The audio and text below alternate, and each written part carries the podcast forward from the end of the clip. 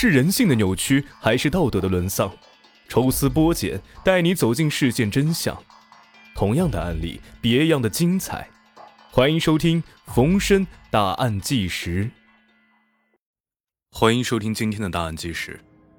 今天给各位带来一例陕西第一大案：龙志明夫妇三年连杀四十八人，自称不对三种人下手。杀人不是为了谋财，杀了就是杀了。开始的时候还会有点害怕，但后来几天不杀人，心里就像有根鸡毛在刺挠，非常不舒服，就继续找目标下手。这，是龙志明说的。龙志明是陕西商县阳谷河乡王建村人，长得矮小，性格孤僻。由于游手好闲，日子过得很是窘迫。一九七八年，娶了因脑膜炎致残的严淑霞。一九八三年到一九八五年，短短的三年时间之内，龙志明夫妇连杀四十八人。这起连环杀人案件也是陕西第一大案。自一九八三年起，商县周边乡镇不断的发生怪事儿。不少进城买东西或者是外出务工的人员一去不复返，就此神秘失踪。一时之间，各种传言纷飞。一九八五年春节以来，又有几起失踪案，报警之后也没有任何的音信。其中有两位失踪人员的家人一直没有放弃寻找。其中之一是上官坊乡的江三河，他在一月十一号从西安打工回来。同行的还有邻村的三个人，一行四人在商县西关车站下车。这个时候，一位身材矮小的男子声称有活干，一天给五块钱。那时候一天五块钱的工资啊，算是相当不错的了。但是由于刚在西安干完活邻村的三个人着急回家，只有江三河一个人跟着矮小男子走了。然而江三河这一走啊。就再也没有回来。江三河的哥哥江银山多次向有关部门反映，却始终没有得到确切的答复。为了找到江三河，江银山多次请假，在商县不断的寻找，几个月来也没有任何收获。其二就是刘湾乡的杜长英。一九八五年五月十六号，杜长英和兄弟杜长年去县城买东西，两个人随后在劳务市场分开。然而，杜长英就此神秘失踪。杜长年为了寻找兄弟，多次去县城劳务市场附近打听，一次次的无功而返，让他倍感着急。五月二十七号，杜长年突然想起来一件事儿：杜长英失踪之前，曾说过要去造纸厂将卖麦草的收据兑现。于是，杜长年赶紧来到了商县造纸厂，找到了出纳。侯义庭，这个出纳员侯义庭和杜长年算是远房亲戚，彼此之间都认识。等到杜长年说明来意之后，侯义庭就想起了一件怪事儿。就在几天之前，有一个男子拿着杜长英的收据，兑现了一块八毛五。当时侯一婷问他，杜长英怎么不自己来？男子回答道：“啊，杜长英欠他钱。”用收据顶账了。当时侯一婷也不知道杜长英失踪了，自然就没有怀疑。根据侯一婷的回忆，兑换收据的男子身材矮小，四十岁左右，圆脸。侯一婷一说完，杜长年就想到这个人很像邻居龙志明。可是龙志明游手好闲，穷的都揭不开锅了，弟弟怎么会欠这种人钱？其中必有蹊跷。到了第二天，五月二十八号，杜长年领着一帮人找到了龙志明，直接开口问道：“我弟弟去哪儿了？”龙志明声称杜长英欠自己二十块钱，拿到收据顶账后，他也不知道杜长英去哪儿了。可是无论龙志明怎么狡辩，杜长年就要拉着他去公安局。也是赶巧，上官访乡找人的队伍正好经过此地。也认出了龙志明，就是当初招工干零活的男子。双方不由分说，将龙志明扭送到了公安局。虽然龙志明承认他确实找了江三河干活，可是干完活后，江三河就走了。至于江三河又去哪儿了，他也说不清楚。而杜长英给了他收据后，也不知道去哪儿了。龙志明为人矮小猥琐，民警也不相信眼前的农民能干出什么事儿来，就打算放了龙志明。可是失踪的两个人都和龙志明有牵连，这难道仅是巧合吗？最终还是杜长年找到了一位退休的副局长过问此事，民警才重视起来，决定将龙志明暂时关押。第二天去龙志明家。查看一番再说。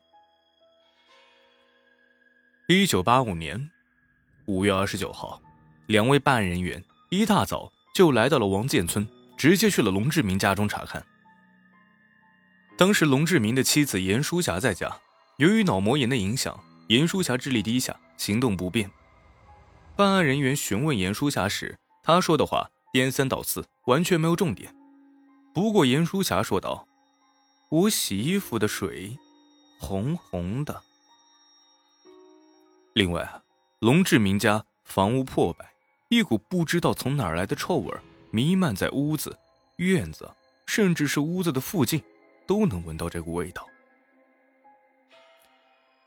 也正是因为如此，村民们没人愿意来龙志明家。一个是这个地方比较孤僻，二是屋子里太臭了，还有。办案人员发现，龙志明家中的土地上有过被铲过的痕迹，墙面上也有暗红色的斑点。总之，龙志明家很可疑。但是办案人员比较年轻，不敢轻易下结论，只好回到公安局，将情况报告给了队长王寇成。下午的时候，王寇成亲自出马，多带了一些人手来到龙志明家。王寇成是位老刑警。办案经验很丰富，在龙志明家闻到了一股熟悉的味道，尸臭。于是他下令仔细搜查，最终在龙志明家东厢房的一个地窖里发现了两个男尸，其中一个正是杜长英，可是另外一个，并不是江三河，而是一个年轻小伙子。随后，办案人员又在院子里的柴草后面发现用化肥袋子装着的一个女性尸体。那么江三河会不会也因此遇害了？那他的尸体又在哪儿呢？王寇成分析道：“江三河失踪四个月左右，也许尸体被埋藏在别处。可无论如何，龙志明杀人一事证据确凿。”王寇成下令封锁现场，并将情况上报。然而接下来的事情出乎所有人的意料，让人不寒而栗。一九八五年五月三十号，大批办案人员来到了王建村。这时有村民提供情报：龙志明家门前曾有一个萝卜窖，后来被填平，种上了白菜。办案人员当即开挖，没挖多深，发现铺着一层秸秆。民警清理干净周围之后啊，将秸秆掀开，赫然发现八九个尸体，交错排列在秸秆的下面，摆放的十分整齐。而且，这只是第一层。根据目测，尸体下面还有一层，应该还是尸体。如此一来，这完全是一起特大杀人案。商县领导当机立断，封锁现场，要求停止挖掘，上报省厅。此事引起了极大的轰动，当地的军分区派来荷枪实弹的连队，将现场看守住。副厅长则在第二天带队赶来，挖掘工作。才得以继续。最终，挖出了三个尸坑，算上在龙志明家中发现的三具尸体，一共有四十八具尸体。该案被称为“五二八杀人案”。四十八条人命不但在陕西引起轰动，就连北京方面也下达指标，要求必须查个水落石出。一开始，办案人员怀疑龙志明有同伙。如此多的受害者，一个矮小的农民怎么可能做到？可是经过对周边一千多个居民的调查，全部排除了嫌疑。另外，龙志明对于杀人一事供认不讳，他承认四十八个人都是他杀的，帮手只有智力低下的妻子。那么，龙志明杀人的动机是什么？用什么手段得逞？受害者都是些什么人呢？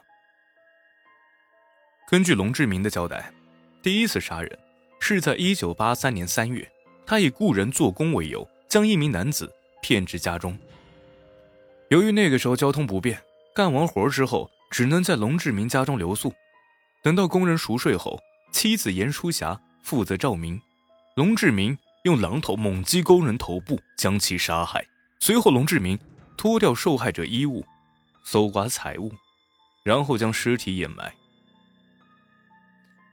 就这样，借口高价雇工、提供住宿等理由，龙志明在三年的时间内连杀四十八人，其中男人三十一个。女人十七个。刚开始杀人的时候，龙志明是为了财钱，可是随后他完全就是为了杀人而杀人。因为龙志明的借口，只能招揽到没钱的人，他心里也清楚，有钱人不会上当。三年时间，龙志明通过杀人，总共获得五百七十多元。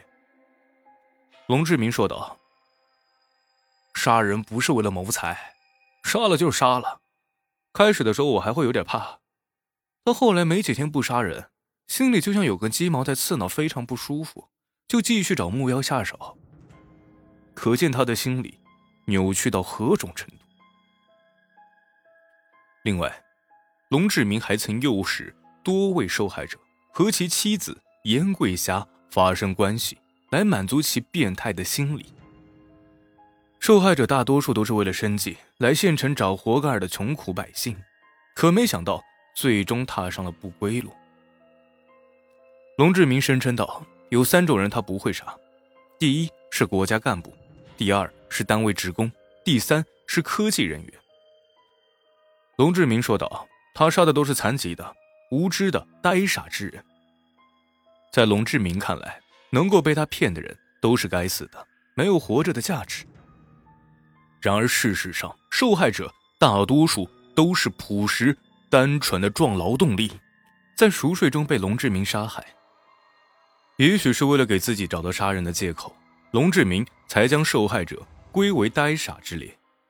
尽管犯下了滔天罪行，龙志明却丝毫没有悔意。当被判处死刑过后，龙志明十分吃惊，当场就说道：“我实在是想不通啊。”